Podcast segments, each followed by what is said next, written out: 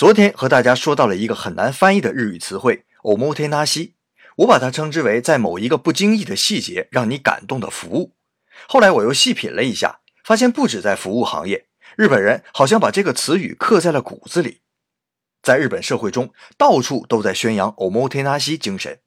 客人的含义也不再只定义为购买者，而是把自己的工作成果的对象全部定义为客人。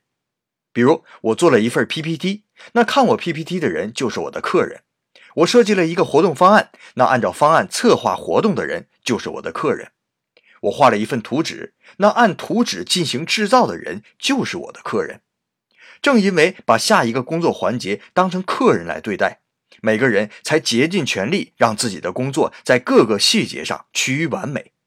这也是为什么我们在拿到日本制造的产品时会由衷赞叹。小日本造出来的东西真他妈细致啊！